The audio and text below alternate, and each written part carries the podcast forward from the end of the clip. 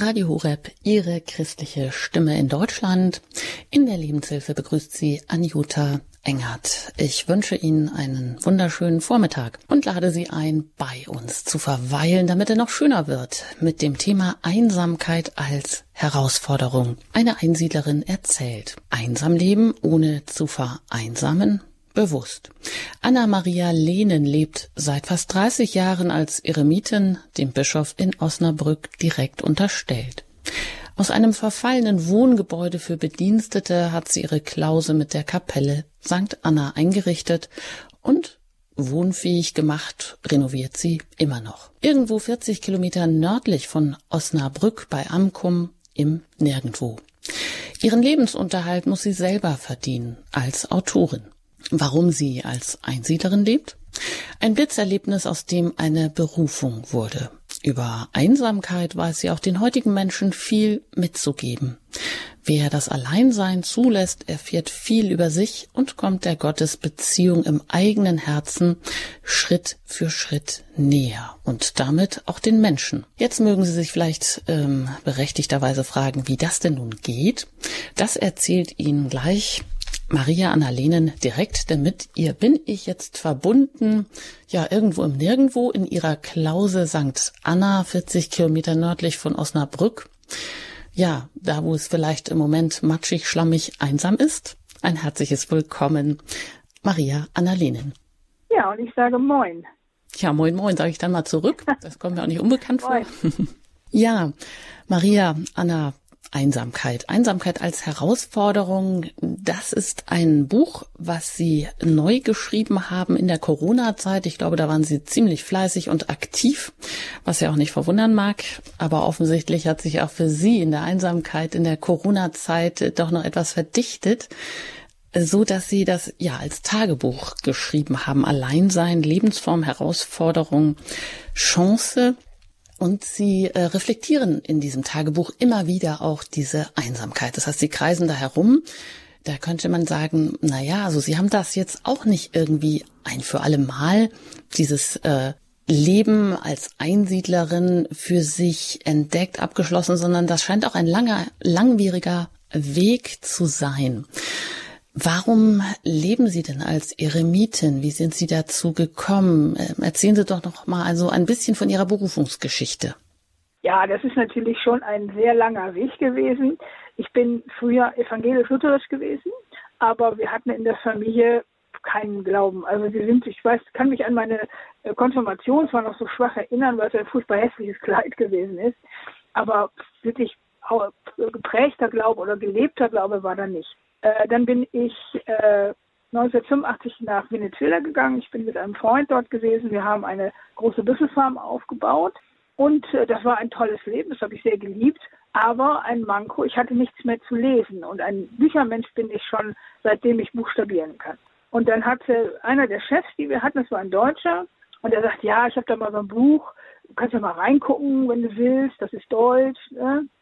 Und dann habe ich das bekommen und habe erstmal gedacht, um Gottes Willen, was ist das denn? Marienerscheinungen. Das war mir etwas völlig Fremdes, aber es war ein Buch und ich habe angefangen zu lesen. Und eine dieser Erscheinungen, das ist ja immer das gleiche Setting, Maria kommt zu Seherkindern. Und in dieser, dieser Geschichte, die da erzählt wurde, äh, sagt Maria den Kindern einen Satz. Jesus Christus ist der Weg, die Wahrheit und das Leben.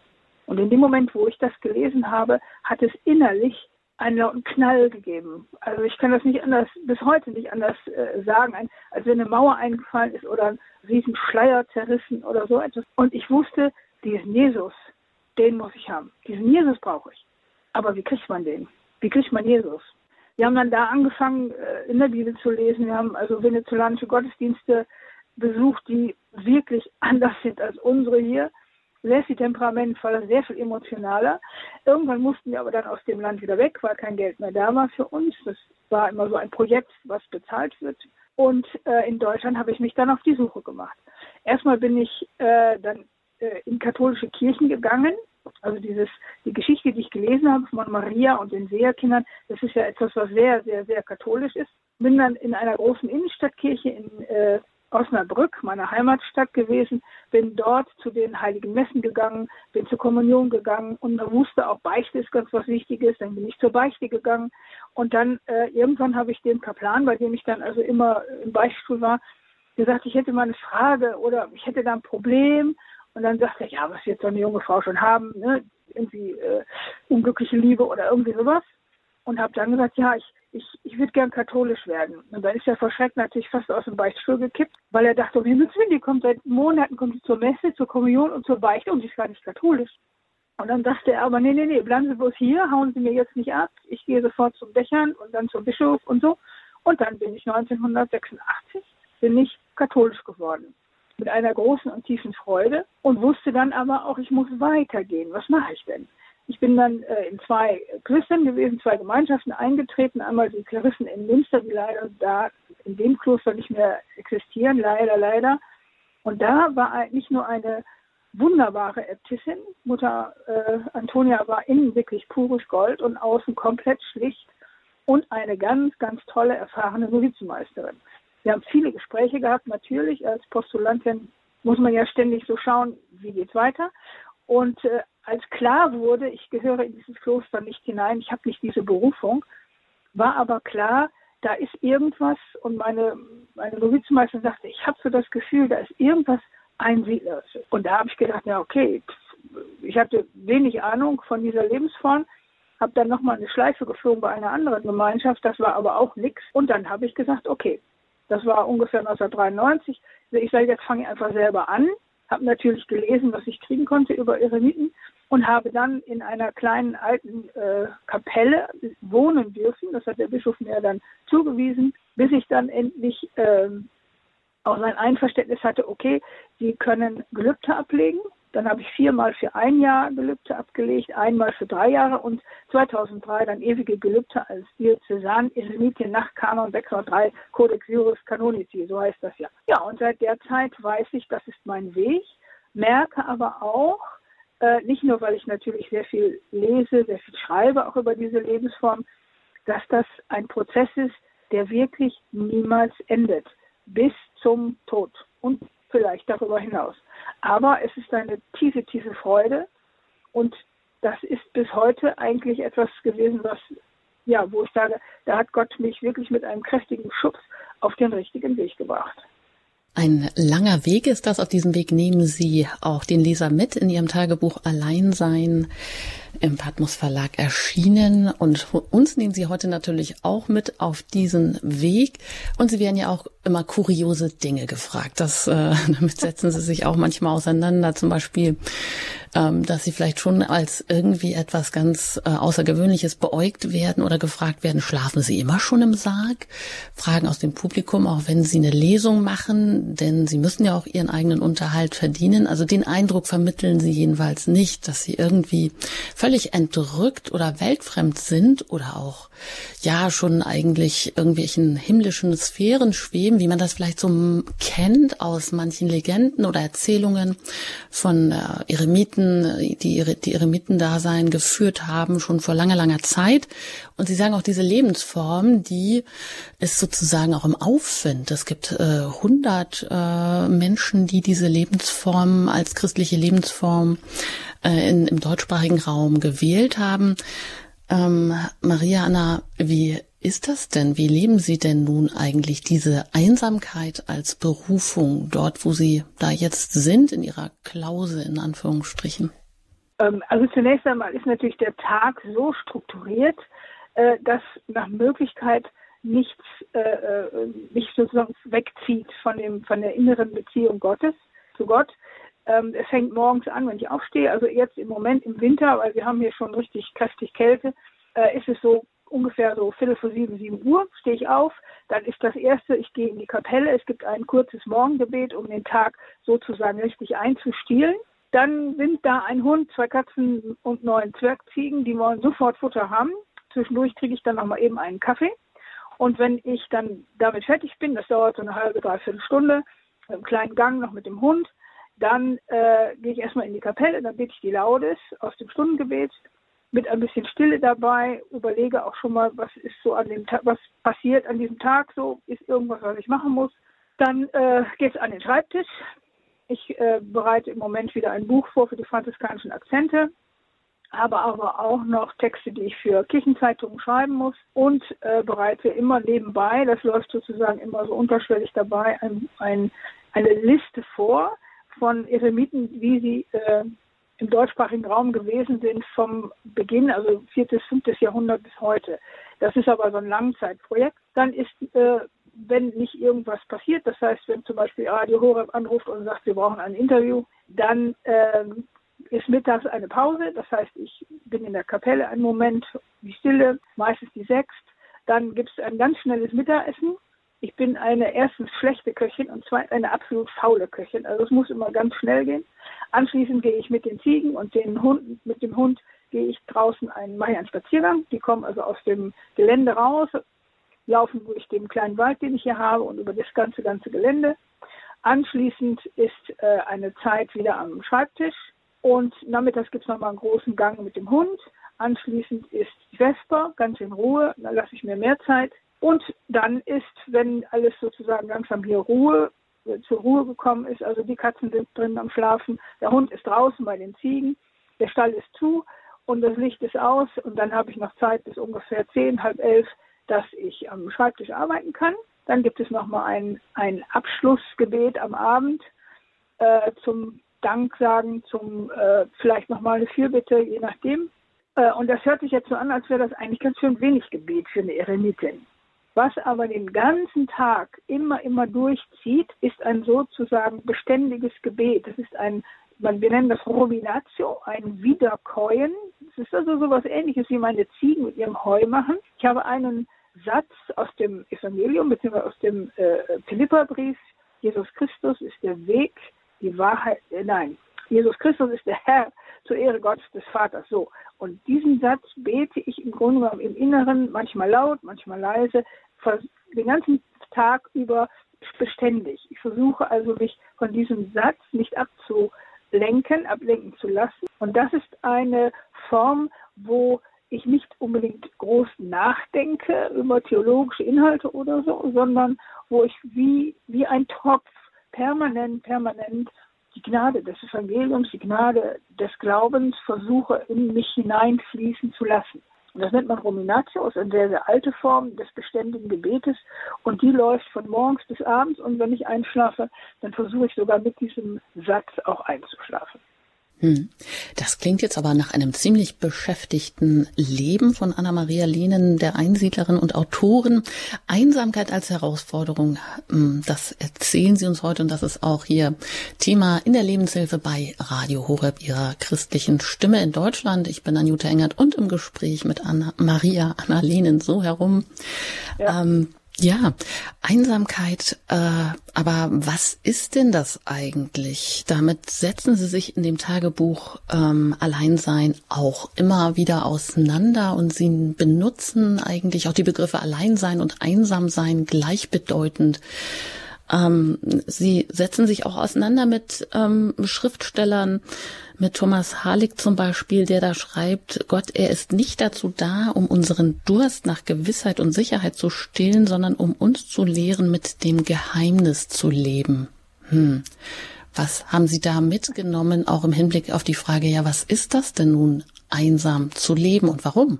Also zunächst einmal ähm, ist ja bei den meisten Menschen immer äh, sozusagen eine Abwehr. Sie versuchen nicht einsam zu sein oder das Gefühl des Alleinseins nicht zuzulassen weil es immer negativ konnotiert ist. Für mich als, oder für uns als Eremiten ist die Einsamkeit oder das Alleinsein, und ich benutze wirklich beide Wörter gleich, ich sehe da für mich keinen Unterschied, bedeutet ja immer, den Geist und das Herz beständig, beständig, den ganzen Tag über so offen zu halten, dass nicht nur ähm, gute Ideen kommen, sondern dass sozusagen der Anruf Gottes, und der kann einen morgens, mittags, abends beständig treffen. Der Anruf Gottes, dass er mich immer erreichen kann. Und da ich davon äh, ausgehe, dass ich durch, dadurch, dass ich überhaupt geschaffen bin, lebt Gott in mir. Das heißt, ich muss still werden und ich muss hören, nach innen hören und äh, diesen Ruf, diese, diese, diese Gemeinschaft mit Gott äh, permanent versuchen zu, zu, ja, sozusagen sauber zu halten. Das ist jetzt ein blöder Begriff, aber dass keine Störungen, keine Ablenkungen oder so etwas dazwischen kommen. Und das ist etwas, was den ganzen Tag über, äh, was ich den ganzen Tag über versuche, äh, wobei das natürlich manchmal nicht so einfach ist. Ne? Also wenn wenn Menschen zum Gespräch kommen, ich bin gehöre zur AG Geistliche Begleitung im Bistum, das heißt, es kommen Menschen mit Fragen oder auch mit Problemen zu mir. Aber auch da ist immer diese innere Offenheit, dass ich spüre und höre und wahrnehme, äh, wo sozusagen Gott mich antickert und sagt, guck da bitte mal hin, schau da mal hin oder denk mal da dran oder diese Dinge. Und das ist etwas, was in der ablenkungsfreien Zeit, und so würde ich vielleicht Einsamkeit für mich auch definieren, äh, sehr viel intensiver, sehr viel besser und, und klarer rüberkommt, als wenn ich den ganzen Tag über hier, was weiß ich, äh, Fernsehen hätte oder Musik oder tausend Leute hier wären. Diese, diese Stille ist das, ist das wichtigste Instrument und das Zurückgezogensein, um diese Anrufe Gottes wirklich wahrzunehmen und dann auch zu beantworten. Aber das ist doch sicher etwas, was eigentlich jeder Ordensmann, jede Ordensfrau auch ähm, ähm, erfüllen möchte oder was einfach so die Berufung ist, immer für diesen Anruf Gottes erreichbar zu sein, eine innere Offenheit zu haben. Jetzt äh, ist da die Einsamkeit oder diese Lebensform als Eremitin eben auch für Sie eben der Weg, das besser zu erreichen als in einer Gemeinschaft? Ja, für mich ist das der Weg, den, den Gott auch für mich vorgesehen hat. Und wo ich Gott sei Dank kann man mal sagen, dass ich dann Gott sei Dank verstanden habe und kapiert habe, das ist mein Weg, also gehe ich ihn. Und es gibt natürlich auch im, im Orden äh, äh, natürlich die gleichen, sag ich mal, die gleiche Aufforderung, die gleiche Aufgabe, aber äh, ein, ein, ein Orden hat immer noch mal oder ein Ordensmensch hat immer noch mal andere Kontakte, weil auch in einer Gemeinschaft kann natürlich der Anruf Gottes äh, äh erfahren oder kann bewusst gemacht werden. Aber es gibt halt eben äh, verschiedene, verschiedene Wege. Und der eine Weg ist im Orden, der andere Weg ist ein Christ, der in, in, in der Familie lebt. Und der andere Weg ist ein Eremit. Sie haben ja auch gerade gesagt, Einsamkeit, das ist immer erstmal so negativ behaftet und ähm, ruft bei den meisten Menschen erstmal so eine Abwehrreaktion hervor. Und in Ihrem Tagebuch Alleinsein setzen Sie sich auch immer wieder auseinander mit dem Neurowissenschaftler und Psychiater Manfred Spitzer. Da lag das Buch von dem auf Ihrem Tisch mit dem Titel Einsamkeit, die unerkannte Krankheit, schmerzhaft, ansteckend, tödlich. Das ist ja nun das komplette Gegenteil von dem, was Sie eigentlich leben und auch zu vermitteln versuchen. Ähm, bauen Sie uns mal eine Brücke. Wie kommt es denn zu dieser negativen Einschätzung? Oder ist das nicht erstmal äh, menschlich gesehen auch verständlich, ähm, dass der Mensch auf Gemeinschaft hin angelegt ist und eigentlich nicht für die Einsamkeit bestimmt ist, normalerweise? Ähm, ich denke mal, dass Spitzer, soweit ich ihn verstanden habe, da muss ich ja immer ein bisschen vorsichtig sein, äh, sieht eigentlich nur die negativen Auswirkungen, die entstehen, wenn jemand äh, mit Einsamkeit nicht klarkommt. Äh, und das kann ich verstehen, denn es ist für viele Menschen schon auch, ähm, sagen wir mal, nicht unbedingt, nicht unbedingt leicht, diese, diese Schwierigkeiten, die da auftauchen können, zu bewältigen. Denn vielfach ist der, der Schritt, wenn Menschen einsam sind, also negativ einsam, ist es niemand da, mit dem sie reden können, der sich mal ihre Sorgen anhört oder der ihnen hilft, äh, ein, ein fröhliches Leben zu führen oder oder, dann kommen ganz oft ähm, oder verbinden sich damit ganz oft ähm, negative Selbsteinschätzungen. Und die führen oft dazu, dass man halt dann äh, sozusagen Abwehrbewegungen macht. Also das Negative ist dann immer ganz viel Alkohol zu trinken oder auch womöglich Formen der Drogen oder dass man äh, versucht, sich zum Beispiel, das kenne ich also von Menschen, die sich bei mir gemeldet haben, die sind den ganzen Tag im Internet am Rumdaddeln, am Rumspielen, äh, weil sie keinen Job mehr haben, sie haben den Job verloren wegen verschiedener Dinge, weil sie mit ihrem Leben nicht klarkamen. Und die, die, die Gefahr ist einfach dabei, dass man sozusagen abrutscht und dass man die Chance, die eine, die die Einsamkeit bietet, nämlich sich selbst nicht nur besser kennenzulernen mit allen Schwächen und negativen Dingen. Das ist ja okay. Das ist bei mir ja genauso. Ich empfinde mich ja, wenn ich mich mit meiner Einsamkeit beschäftige oder mich auf die einlasse, äh, bin ja auch nicht immer der tolle Typ und die super Frau oder diejenige, die keine Fehler und Schwächen hat. Die habe ich ja genauso. Aber anders damit umzugehen lernen. Das ist eigentlich die Chance in der Einsamkeit. Und viele Menschen kriegen den Dreh nicht oder sie haben niemanden, der ihnen dabei hilft. Zumindest merke ich das, wenn Menschen sich bei mir melden und sagen, ja, ich habe niemanden, ich lebe alleine, der Mann ist vielleicht gestorben oder die Frau und ich komme einfach damit nicht mehr klar, dann ist meine, mein Versuch immer, sie auf einen Weg zu führen, auf einen geistlichen Weg, dass sie erstmal das akzeptieren und dass sie merken, sie sind ja von Gott geschaffen und zwar nicht als der perfekte, tolle Typ, die perfekte, tolle Frau, sondern als ein Mensch. Und ein Mensch hat immer Schwächen, hat immer Fehler. Und Gott akzeptiert das. Ist ja nicht so, dass er aus uns allen etwas äh, völlig, sagen wir mal, völlig äh, ähm, Ungestörtes machen will oder so, sondern er akzeptiert, wie wir sind. Und das ist der Weg dann immer zu begreifen, aber ich darf mich selber so sehen, ich darf mich auch selber so annehmen und darin erfahre ich dann aber auch diese unbegreifliche Liebe Gottes zum Menschen, denn Gott möchte, dass wir ein, ein Leben haben, was, was froh ist. Und das heißt nicht, dass er äh, sozusagen uns die Schwächen wegnimmt oder die Fehler, sondern dass wir begreifen, dass er uns so liebt, wie wir sind. Und dann ist das so eine Brücke, dass ich dahin komme. Und Spitzer hat einfach nur die negativen Auswirkungen äh, aufgelistet und, und, und aufgezeigt, dass Menschen, die damit nicht klarkommen, die sind dann keinen geistlichen Weg gegangen, sondern halt eben abgerutscht in schlimme Dinge wie Alkohol oder Drogen oder Medikamentenmissbrauch oder die haben äh, diesen Weg nicht, ja, hat ihnen vielleicht auch niemand gezeigt, den ich gerade versucht habe aufzuzeigen sagt Anna Maria, ich hab's heute, egal, sagt Maria Anna Lehnen und sie ist Einsiedlerin, erzählt über ihr Leben, über Einsamkeit als Herausforderung. Dazu hat sie auch ein letztes Buch geschrieben, Allein sein. Ähm, ja, jetzt haben wir erfahren, Einsamkeit, vielleicht wird uns das auch so ein bisschen heute eingeredet, dass das immer nur negativ besetzt ist und schlimm ist und vielleicht auch wirklich tödlich enden kann in einer gewissen Hinsicht, so wie der Psychiater Manfred Spitzer das in einem Buch formuliert. Andererseits aber, wenn wir in dem Alleinsein einen roten Faden zu Gott suchen, äh, nach oben, also in die Vertikale gehen und da anknüpfen an den, der uns geschaffen hat, an den, der uns liebt, dann ist das im Prinzip ja im Christentum ja auch sogar wird das gefordert, ist immer wieder die Zurückgezogenheit ein, ein Mittel, ein Weg zu Gott. Jesus zieht sich immer wieder zurück, um zu beten. Ähm, und sie selber sagen, ja, das ist auch ein Weg, wo man eigentlich viel tiefer eigene Verletzungen, Sünden, ähm, Dinge erkennt, die man auch getan hat, mit denen man da plötzlich auch äh, neu konfrontiert wird, also ein Weg zur Selbsterkenntnis auch, sich dem zu stellen, die Einsamkeit etwas Positives anzunehmen und zu leben. Und äh, Sie sagen, da kommt man immer wieder eine Schicht tiefer, wie in so einem Bergwerk. Äh, was können Sie uns mitnehmen, geben, äh, auch ja uns Menschen, die wir jetzt vielleicht nicht als Einsiedler Siedler leben, aber ja, doch von dieser Lebensform für unser Leben auch etwas mitnehmen können?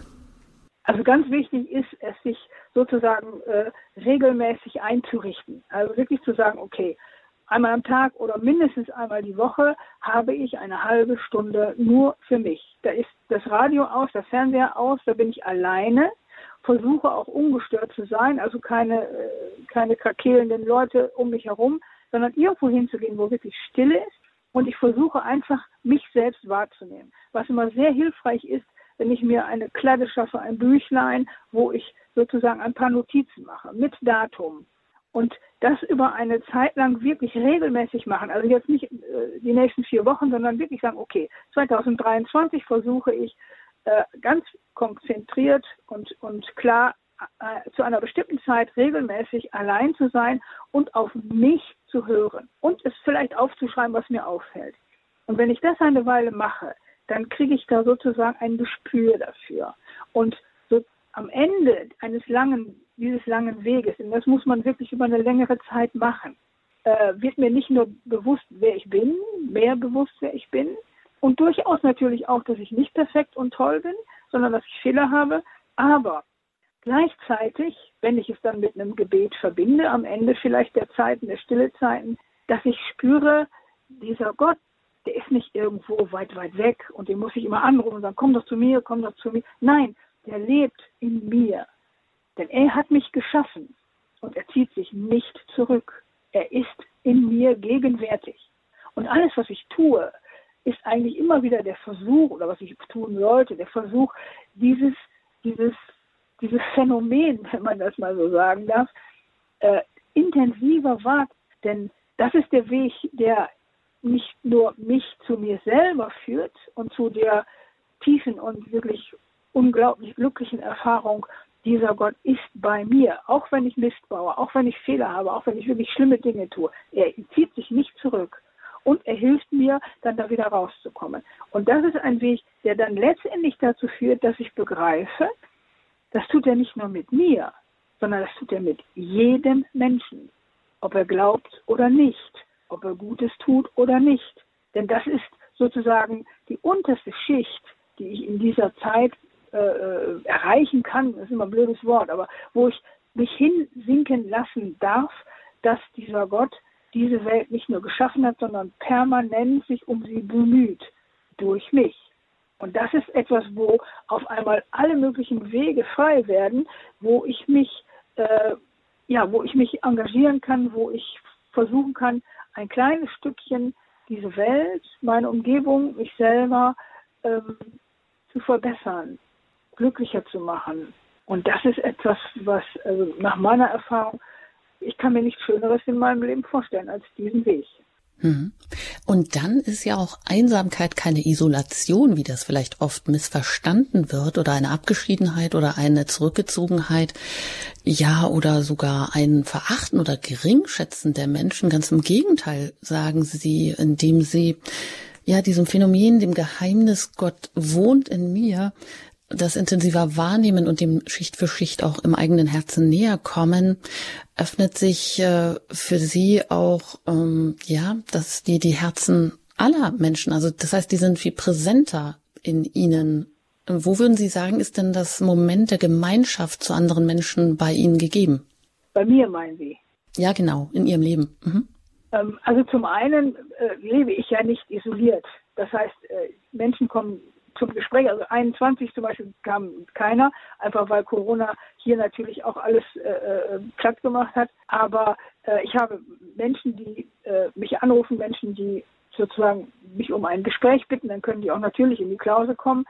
Ähm, ich bin, gehe hier zu den Gottesdiensten und äh, ich bin natürlich jemand, der, der, Bücher schreibt. Das heißt, ich habe Kontakte mit Verlagen, ich habe Kontakte auch mit Lesern, ich werde ja angerufen, auf meiner Homepage ist die Telefonnummer und äh, die fragen oder bestellen Bücher oder so. Das heißt, ich bin nicht isoliert und äh, das hat auch, ähm, also ein Eremit muss auch nicht isoliert sein, weil das in unserer Welt heute sowieso nicht gibt. Das hat es eigentlich noch nie wirklich gegeben. Äh, und das Wichtige ist einfach, dass man aber diesen inneren Weg nicht verlässt. Äh, also natürlich fragen mich auch Leute, also wir haben da den nächsten großen Geburtstag, machst du nicht dazukommen? Und dann sage ich, das ist ganz lieb von dir, aber nein. Oder äh, darf ich dich mal ins Kino einladen? Oder, oder, oder. Also diese Dinge kommen natürlich auf mich auch zu, aber da sage ich natürlich, Entschuldigung, das ist für mich als Einbinderin gestrichen. Aber das heißt nicht, dass ich nicht äh, sozusagen zu den Herzen der Menschen einmal im Gebet, aber dann auch mit den Menschen, die mit mir in Kontakt sind, einen Zugang habe und da versuche, Freude oder Glaubensgewissheit oder Kraft äh, sozusagen weiterzugeben und das den Menschen zu schenken.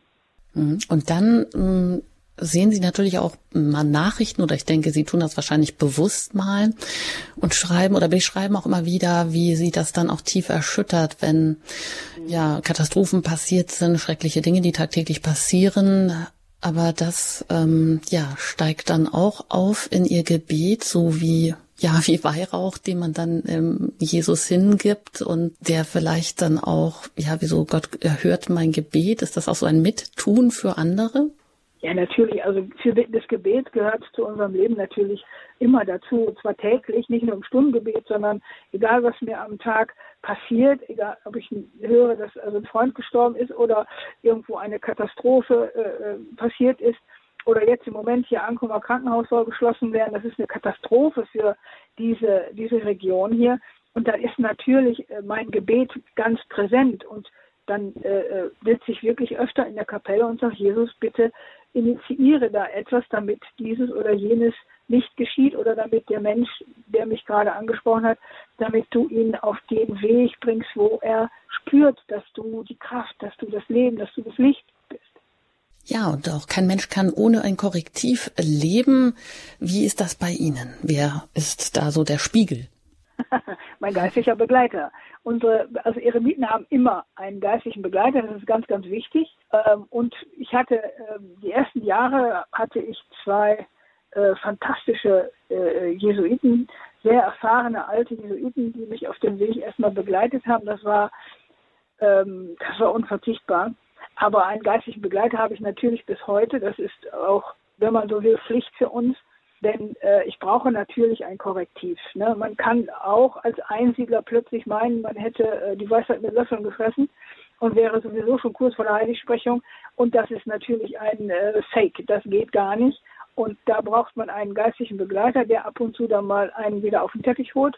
Oder auch einfach nur, wenn mal, mal eine, eine schwierige Zeit ist, oder wenn, das gibt es ja bei uns auch, dass es mal, mal Zeiten gibt, wo, wo einfach nichts funktioniert, äh, dass der dann Mut zuspricht und sagt, ja, mach mal langsam und das kriegen wir schon wieder hin und so weiter. Also ohne geistlichen Begleiter geht's nicht und bei dem ist normalerweise auch dann äh, Beichte oder so verortet. Ja, soweit Maria Annalenen. Sie ist Einsiedlerin und erzählt dort über Einsamkeit als Herausforderung. Darüber hat sie ein Buch geschrieben, Alleinsein, ein Tagesbuch, wo sie auch die Lebensform der Einsamkeit reflektiert und auch die Herausforderungen und die Chancen ja herausarbeitet, beschreibt, immer wieder auch ja damit in ihrem Herzen so bewegt. Und wenn Sie mögen, dann haben Sie jetzt die Möglichkeit, mit Maria Anna Lehnen ins Gespräch zu kommen über Einsamkeit, über auch, äh, wie man diesen Weg auch für sich selber vielleicht neu entdecken kann als Weg zu sich, als Weg zu Gott. Sie erreichen uns jetzt hier bei Radio Horeb ihrer christlichen Stimme in Deutschland hier in der Lebenshilfe unter der 089 517 008 008. Und wenn Sie außerhalb von Deutschland anrufen, dann wählen Sie zuerst die 0049 89 517 008 008. Damit äh, möchte ich jetzt auch die Türen öffnen zu Ihnen, so wie Maria Anna das beschreibt. Einsamkeit öffnet die Türen zu tieferen Schichten in mir. Und nach der Musik geht's hier weiter.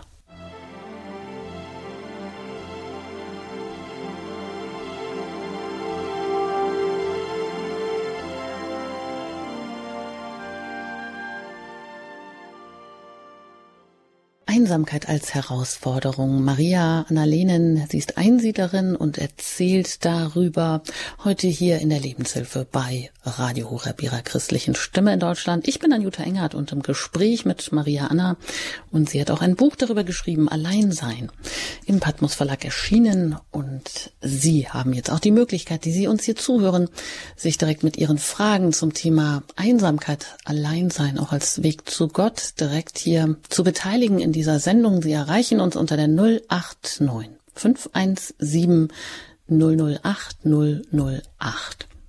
Das hat bereits eine Hörerin aus Saarbrücken getan. Ich freue mich, dass ich Sie hier begrüßen darf in der Sendung. Hallo. Ja, guten Morgen. Das Thema spricht mich sehr an, äh, da ich selbst seit Jahren im Rückzug lebe, weil ich ähm, die Art, wie wir in der Welt oder im Außen miteinander leben, mit dieser Schnelligkeit und äh, Antrieb zum, zur Funktion und äh, Automatismus und auch diese Digitalisierung nicht mehr aushalte.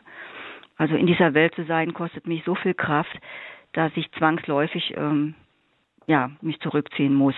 Ähm, was ich dabei aber festgestellt habe die letzten Jahre, dass äh, bei dieser für mich auch Zwangs, des Zwangsrückzuges ähm, ja, äh, dunkle Flecke oder äh, Vertrenntes äh, nach oben kommt und ich mich dadurch halt sehr viel dann beschäftigen musste mit diesen Zuständen und auch äh, mich mit frühkindlichen Traumatisierungen dann beschäftigt habe und mir klar wurde, dass das gar nicht so ungefährlich ist, äh, wenn man dann gezwungenermaßen oder selbstständig in den Rückzug geht aus vollem ähm, aus voller Funktion heraus ähm, und ich auch das teilweise dann nicht verstanden habe, was selbst mit mir passiert und habe auch mit Menschen versucht, das zu äh, klären. Es waren kaum Menschen, die das verstanden haben. Ich bin dann auf Johannes vom Kreuz gestoßen, die dunkle Nacht, und der Text hat mir sehr, also sehr viel gebracht, indem ich verstanden habe, dass es passieren kann, dass man dann ähm, wie Jona im Walfischbauch oder eben durch Dunkelheiten geführt wird. Ähm, wobei es dann ein Segen wäre, wenn es adäquate Begleiter gäbe. In meinem Fall war das nicht, aber ich denke, es ist halt auch möglich. Äh, es ist eben nur der schwierigere Weg.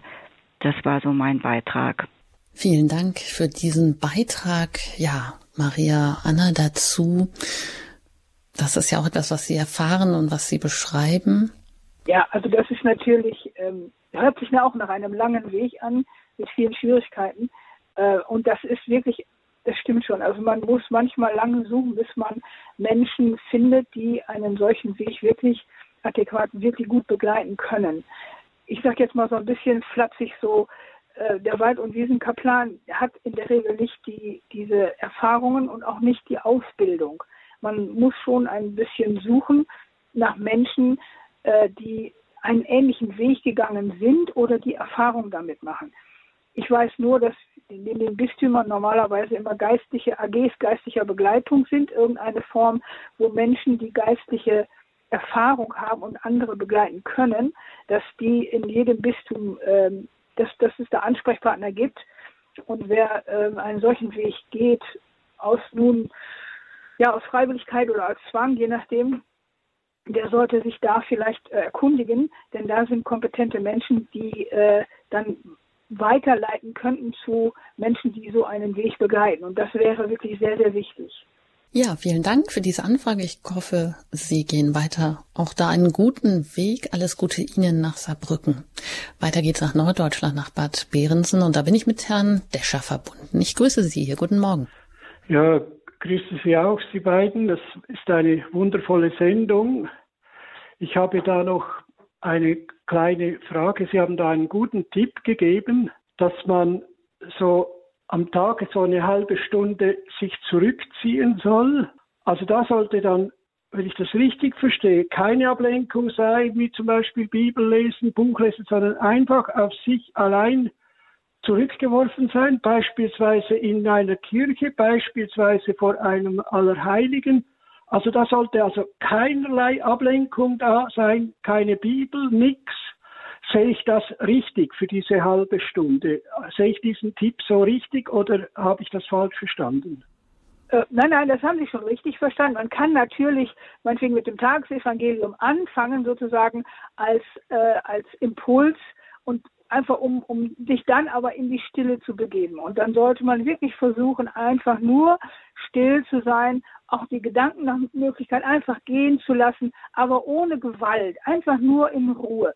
Das muss man eine Weile lernen. Das ist nicht unbedingt so leicht am Anfang, aber äh, man sollte nicht dann irgendwie meditieren über eine Bibelstelle, sondern schlicht und einfach nur versuchen, leise und still an dem Ort zu sein und sich zu öffnen. Man kann am Anfang vielleicht mit einer Viertelstunde erst anfangen, weil eine halbe Stunde kann dann sehr lang werden. Aber man sollte wirklich keine Ablenkung haben. Wobei man natürlich mit einem Bibelwort gerne am, am Anfang anfangen kann, sozusagen als Signal, so jetzt ist Stille, jetzt ist Zeit für Gott. Vielen Dank, Herr Descher, für diese Nachfrage. Ja, auch herzlichen Dank und auf Wiedersehen. Auf Wiederhören. Ja, weiter geht's nach München und da bin ich mit Herrn Wein verbunden. Ich grüße Sie hier in der Sendung. Guten Morgen. Ja, guten Morgen, Frau Anna Maria. Ich bin mittlerweile seit zwei Jahren äh, Witwe. Meine Frau ist äh, verstorben. Vorgeschichte, sie hatte 20 Jahre lang Krebs und wir waren 48 Jahre lang verheiratet. Jetzt habe ich versucht, mich mit dieser Situation auseinanderzusetzen und dann ist mir ein folgendes äh, Geschenk gegeben worden, nämlich man muss seine Denkweise ändern. Die Denkweise ändert man dadurch, indem die Ich-Bezogenheit eines Menschen muss zu einem Fürdenken für andere werden, weil ich dann die Warum-Frage mit der Wozu-Frage beantworte.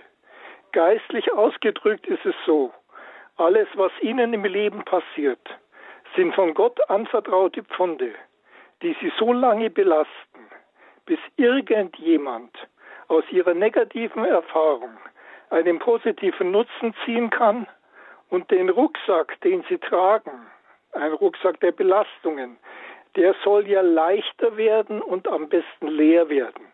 Und wenn ich dann in der Ewigkeit ankomme, dann kann ich zum Herrn sagen, Herr, ich habe alles getan, um dir gerecht zu werden. Lass mich einziehen in die Herrlichkeit äh, deines Himmels. Dann wird Gott sagen, aber nur über das Fegfeuer. Dann sage ich ja, ist in Ordnung. Aber diese Denkweise, die hilft mir, dass ich von mir wegschauen kann und dann absolut für andere da sind. Ich bin jetzt momentan in drei äh, ehrenamtlichen Tätigkeiten tätig und so weiter und es bereitet mir große Freude, dieses Fürdenken für andere wirklich ausleben zu dürfen. Natürlich mit Gottes Hilfe. Vielen Dank, Herr Wein. Das geben wir gerne weiter an Maria Anna Lehnen. Ja, was ähm, würden Sie da noch mitnehmen? Also ich würde, äh, ich würde sagen, nicht zu viel Druck machen, sicherlich für andere da sein. Das Fürdenken ist ganz, ganz wichtig. Aber ich glaube, Gott ist größer und äh, größer und hat eine so überragende Liebe, dass er mich auch annehmen würde, wenn ich in meinem Leben nicht so viel für andere getan hätte. Denn ich glaube, das Wichtigste ist wirklich ein Herz, was auf ihn ausgerichtet ist. Und äh, daraus resultieren eigentlich alle anderen Dinge, die ich tue, die ich liebe, die ich, die ich möchte. Und äh, für mich ist immer wichtig, keinen Druck aufzubauen im geistlichen Leben, denn äh, Druck ist immer etwas, was zusammenpresst und das kann, äh, kann auch in die verkehrte Richtung gehen. Vielen Dank für diesen ja wichtigen Hinweis, der uns wieder auch so ja vielleicht eine neue Dimension öffnet, so wie Sie jetzt sagen. Ähm, ja, das ist das ist natürlich gut, äh, die Perspektive nach außen zu richten, aber ich darf dabei keinen Druck ausüben. Äh, Im geistlichen Leben ist das ist das wenig oder ist das ganz kontraproduktiv, kann es sein. Aber also, dass ich in erster Linie immer wieder daran denke, zur Quelle zu gehen und alles weitere ergibt sich dann daraus. Ja, vielleicht neigen wir immer auch als Christen dazu und deshalb ist das umso wichtiger. Danke für diesen Hinweis. Alles Gute Ihnen nach München. Weiter geht's nach Berlin. Da bin ich mit Frau Kanzia verbunden. Ich grüße Sie ja, Sendung. Guten Morgen. Ja, ich bin auch eine Person, die in ähnlicher Situation wie viele stehen, dass das Leben sich ähm, äh, so gestaltet, dass man älter wird und damit von der Gesellschaft gar nicht mehr so wahrgenommen wird. Ich ähm, äh, betrachte meine Einsamkeit, es ist eine Einsamkeit an und für sich auf, äh, als sehr positiv. Aber ähm, mir fehlt etwas im Leben. Und ich habe gemerkt, dass ich mich darum kümmern muss. Und das ist nämlich, ich habe den Glauben an für sich so gelebt wie die meisten Menschen, oberflächlich. Ich bin auch zur Kirche gegangen, in Abständen, äh, aber Gebete, ja, die ich konnte, habe ich vor mich hingesprochen. Aber es war alles ziemlich lapidar. Und ich bin jetzt auf Radio Hort gestoßen und mir ist der Wert von Gebet klar geworden. Ich habe angefangen, wirklich zu beten in der Gemeinschaft dieses Senders, aber auch alleine. Und ich glaube, dass das eigentlich von Gott eine Möglichkeit gegeben ist, dieses Leben zu leben. Wenn man diese Gewissheit nicht hat, dass man sich an ihn wenden kann und dass es eigentlich gar kein Alleinsein gibt, äh, dann ist das äh, nicht schwer. Und das empfinde ich, seitdem ich eben diesen Weg gefunden habe, ja. Und ich hoffe, dass er für mich weiter sich aufbaut und positiv gestaltet. Vielen Dank, Frau Kanzia, für dieses ja, Zeugnis, möchte ich sagen. Mariana dazu. Ja, das würde ich genauso sehen. Ähm, denn ich, auch wenn ich wochenlang niemanden sehe oder auch keine Telefonate oder so habe, äh, ich bin nie wirklich allein. Denn Gott ist permanent gegenwärtig und der Weg des Alleinseins, der Weg der Einsamkeit, äh, wenn er, wenn er sozusagen mit ein bisschen Mut begangen wird, der kommt dahin, dass man völlig äh, überrascht manchmal ist, wie gegenwärtig Christus äh, ist in meinem Herzen, aber auch überhaupt in der Welt. Und das ist ein, ein, ein Riesenglück, ein Riesengeschenk, was ich also in meinem Leben erfahren habe und permanent erfahre, selbst wenn es mal schwierig wird oder, oder Probleme auftreten. Und das kann ich der Dame, die da aus Berlin angerufen hat, kann ich nur sagen, ja, das ist also auch meine Erfahrung. Und ich freue mich, dass Sie das so gesagt haben. Ja, wenn Schwierigkeiten auftauchen, das tun Sie ja auch in Ihrem Leben natürlich klar. Sie hatten auch mal einen eigenen Unfall, den Sie auch in Ihrem Tagebuch beschreiben. Wie ist es Ihnen da ergangen? Na, das war, also ich sage mal, das war meine Dummheit. Ich habe einen Herdenschutzhund hier neu gekauft letztes Jahr, angeschafft aus dem Tierschutz, weil die Wölfe bei uns sehr nah sind. Und ich habe ja Ziegen, eine kleine Ziegenherde. Äh, und äh, da brauche ich den, weil die Gefahr einfach zu groß war. Und mit dem Hund muss ich natürlich ein bisschen laufen. Ne? Und wir haben äh, einen, einen riesen Spaziergang gemacht und dann haben rumgetobt. Ich meine dann immer, ich bin noch so 45 mindestens. Und dann ist er losgesprintet an einer riesen langen, 10 Meter, Meter langen Schleppleine. Und ich habe gedacht, ich muss die Leine festhalten. Das war ein Irrtum. Ich bin also wirklich durch die Luft geflogen. Dabei ist die Schulter ausgekugelt und dann bin ich ziemlich hart gelandet und dabei ist der Oberarm gebrochen. Und natürlich war ich meilenweit in irgendeinem Wald hier. Wir haben ja also 500 Hektar Wald hier um mich herum. Und äh, das Handy hatte ich zu Hause vergessen. Also haben wir erstmal, ich glaube, anderthalb Stunden gebraucht, bis wir überhaupt an irgendeiner Straße waren. Und, da, und dann sind natürlich die Autos alle vorbeigefahren, weil es war dunkel. Und ich stehe da eine dunkle Gestalt mit einem riesengroßen Hund. Da hält natürlich keiner an. Aber bis dann irgendwann einer angehalten hat, hat mir ein Handy vor dem Mund gehalten und so, dass dann der Rettungswagen kam. Und äh, naja, dann bin ich dann operiert worden, die Schulter eingekugelt und da oben jede Menge Metall drin, damit die Schulter auch hält. Äh, das Problem ist natürlich, ich konnte nichts. Ich konnte gar nichts mehr. Und das Glück war dabei, ich, die Klause gehört ja nicht mir, also ich darf hier leben, aber die gehört einem Verein, im Förderverein Klausenkapelle St. Anna. Und da ging natürlich sofort die Alarmglocke rum.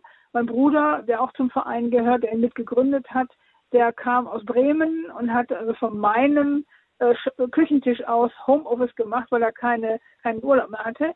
Und ein anderer Freund, ein, ein Theologe und Krankenpfleger, kam also einen Tag später per Sturm aus, äh, aus äh, Frankfurt, hat mich dann gepflegt, weil ich konnte wirklich nichts alleine und äh, hat vor allen Dingen meine schlechte Laune ausgehalten und hat gesehen, dass der Laden dann hier erstmal lief, weil hier fast drei Wochen war für mich nichts möglich, irgendwie meine Tiere zu versorgen oder das Haus oder so weiter.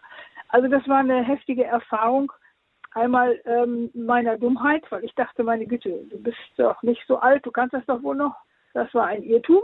Und äh, einfach natürlich auch die, Fra die, die, die, die Erfahrung, dass äh, der, der Förderverein, meine, meine Freunde, die, die, die den Ort hier mit unterstützen, dass die so schnell reagiert haben und dass sie geholfen haben, dass hier alles weiterging.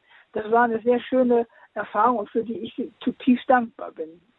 Tja, da mag man vielleicht ähm, hören und staunen, dass Sie auch eben dafür dankbar sein können. Und für Ihren ja, Ort, den Sie sich da ausgewählt haben, sind Sie auch dankbar, obwohl das natürlich auch immer wieder Stück für Stück renoviert wird. Sie, als wir im Vorgespräch hatten, da waren, glaube ich, gerade auch Handwerker wieder im Haus. Ähm, wie ja. können Sie das denn eigentlich ähm, bestreiten oder dann aufrechterhalten oder wie Ihren Lebensunterhalt bestreiten? Äh, Sie müssen ja ganz wirklich alleine aufkommen. Als Autorin wirft das aber wahrscheinlich nicht viel ab, oder?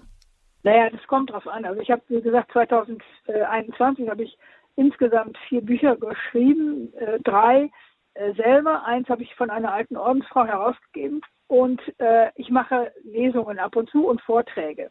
Und von daher, da verdiene ich natürlich Geld, weil ich bekomme also kein Geld vom Bischof, der schickt nicht jeden Monat einen Scheck, sondern ich muss für alles selber aufkommen. Aber ich bin natürlich jemand, der extrem sparsam lebt. Also äh, ich habe keine, keine teuren Möbel, ich habe keine teuren Kleidung, ich habe das Einzige, wo ich wirklich Geld für ausgebe, sind Bücher. Äh, und natürlich, ich muss gucken, dass meine Tiere äh, versorgt sind. Aber das lässt sich alles irgendwie so hinkriegen. Ähm, obwohl 21 war dann schon ein Jahr, wo es sehr hart war, weil halt eben die Dinge, mit denen ich normalerweise fort, mit Vorträgen zum Beispiel Geld verdiene, äh, die waren natürlich aufgrund von Corona, fielen die alle flach. Aber äh, ja, es hat trotzdem hingehauen und von daher, ich habe ja auch einen großen Garten, also es ist so, dass ich äh, Gemüse und Obst auch im Garten habe. Verhungern kann ich nicht. Von daher läuft das immer alles irgendwie. Und bis jetzt, ich meine, es sind jetzt 30 Jahre, hat es immer hingehauen. Hm. Aber dass Sie das überhaupt erwerben konnten, ähm, dieses Gehöft, ähm, dieses verfallene Gehöft war es ja, glaube ich, ziemlich, ja, das dass Sie gehört, sich da auch selber das gehört nicht mir. Nein, nein, nein. Also das gehört nicht mir, sondern das, dieses Haus ist ein altes Heuerhaus. Das gehört dem Förderverein. Der hat das gekauft und ich darf hier leben. Genau, aber das mussten Sie auch erstmal alles organisieren, arrangieren, Leute finden, einen Förderverein gründen, ähm, überhaupt eben ja äh, Menschen finden, die das unterstützen, dass das so laufen kann, dass man dann eben auch Rechnungen für Handwerker bezahlen kann, das renovieren kann, oder? Ja, also es war am Anfang, äh, ich habe am Anfang die ersten zehn Jahre oder neuneinhalb Jahre habe ich in einer Baracke gelebt, nicht hier, sondern zwei Dörfer weiter und das war dann schon eine sehr harte Tour, weil da war es war, glaube ich, überhaupt nicht dicht. Und ich hatte nur so einen kleinen, äh, äh, kleinen Holzofen, wo ich mich dann abends dann sozusagen drum gewickelt habe, damit ich nicht überhaupt schlafen konnte. Und da, da hatte ich eine tolle Figur. Da hatte ich Hosengröße 36, weil ich hatte nicht unbedingt jeden Tag was zu essen. Aber ich bin ein Mensch, der, äh, ich bin ein, ein, ja, hier sagt man zäher Hund, ne? Also jemand, der, wenn er einmal einen richtigen Weg eingeschlagen hat, also um nichts in der Welt davon aufhört. Und von daher ähm, lief es eigentlich immer weiter. Und wenn die Bücher, die ich schreibe, äh, wenn die sich verkauften, dann kriege ich davon ja auch Geld. Und von daher, es hat immer irgendwie hingehauen. Aber es war manchmal schon ganz schön, war schon ganz schön hart, ja. Als Einsiedlerin lebt man natürlich dann auch aus Gottes Vorsehung. Ja, und Sie werden ja dann noch mal wieder konfrontiert mit Anfragen ähm, von Menschen, die vielleicht begeistert sind von ihrer Lebensform. Da schreibt jemand, toll, wie Sie leben, das will ich auch. Ich bin so enttäuscht von den Menschen. Meine Katzen geben mir viel mehr. Wo finde ich denn so einen Bauernhof? Wie gehen Sie damit ja, sowas das, an? Das, das sind natürlich öfters mal Anfragen, die ich habe. Ähm, und dann muss ich natürlich diesem Menschen ganz vorsichtig beibringen, dass eine Enttäuschung von den Menschen und von der Welt keine Basis ist für ein eremitisches Leben. Denn das ist, äh, äh, das ist der falsche Weg. Denn äh, ich lebe hier nicht, weil die ganze böse Welt äh, ich nicht will oder weil die Menschen so schrecklich sind, sondern ich liebe diese Welt ohne Ende und ich liebe auch Menschen, sogar die, die mich nicht leiden können. Die gibt es ja tatsächlich auch. Die sagen, du bist bekloppt, du bist verrückt, äh, das, was du da machst, ist ja völlig daneben. Das gibt es natürlich auch, aber selbst diese Menschen liebe ich, denn Jesus liebt sie auch.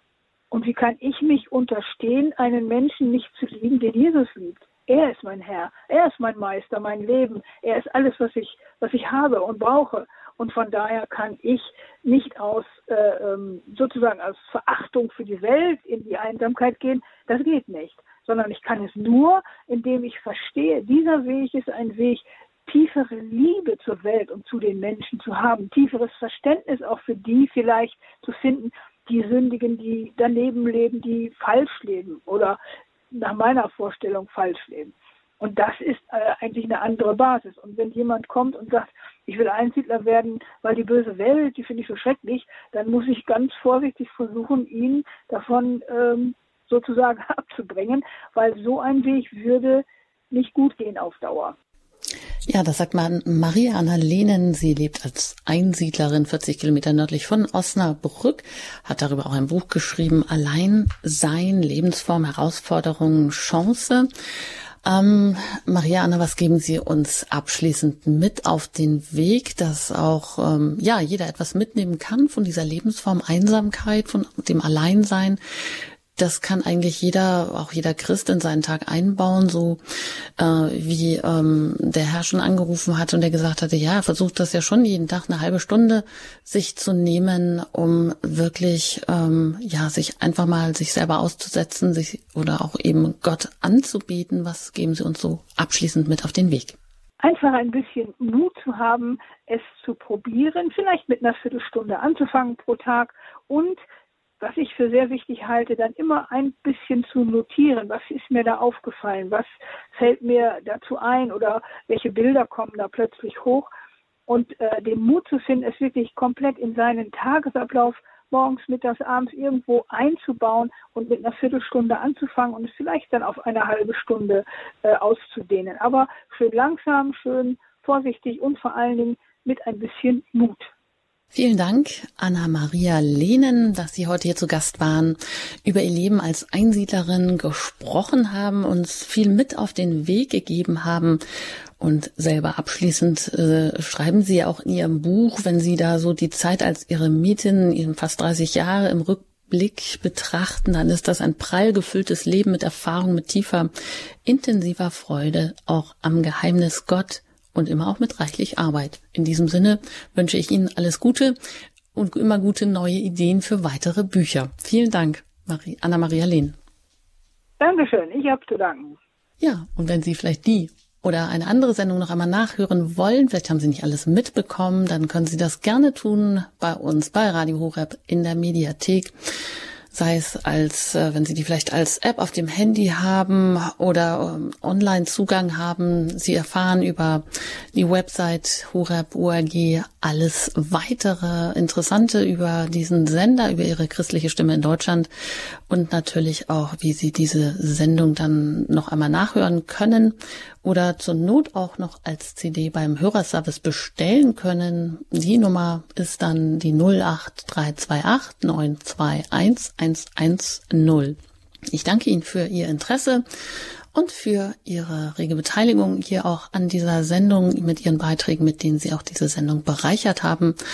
Und ich danke für Ihr Gebet unterstützend, auch für Ihre Spenden, die auch äh, ja, ermöglichen, dass wir weiter auf Sendung bleiben. Alles Gute Ihnen wünscht Ihnen Ihre Anjuta Engert.